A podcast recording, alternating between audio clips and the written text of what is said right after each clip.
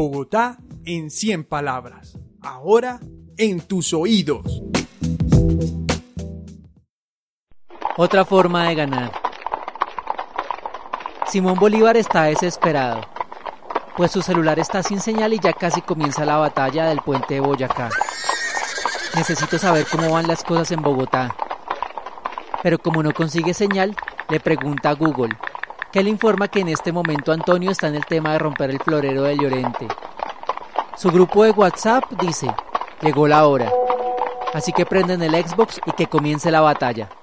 Juan Sámano y Simón Bolívar se juegan la independencia. Al anochecer se escucha gritar, gané, gané, gané. Mientras en Facebook se publica, Colombia tiene héroe propio, Simón Bolívar. Karen Dayana Parra, 11 años, localidad de San Cristóbal.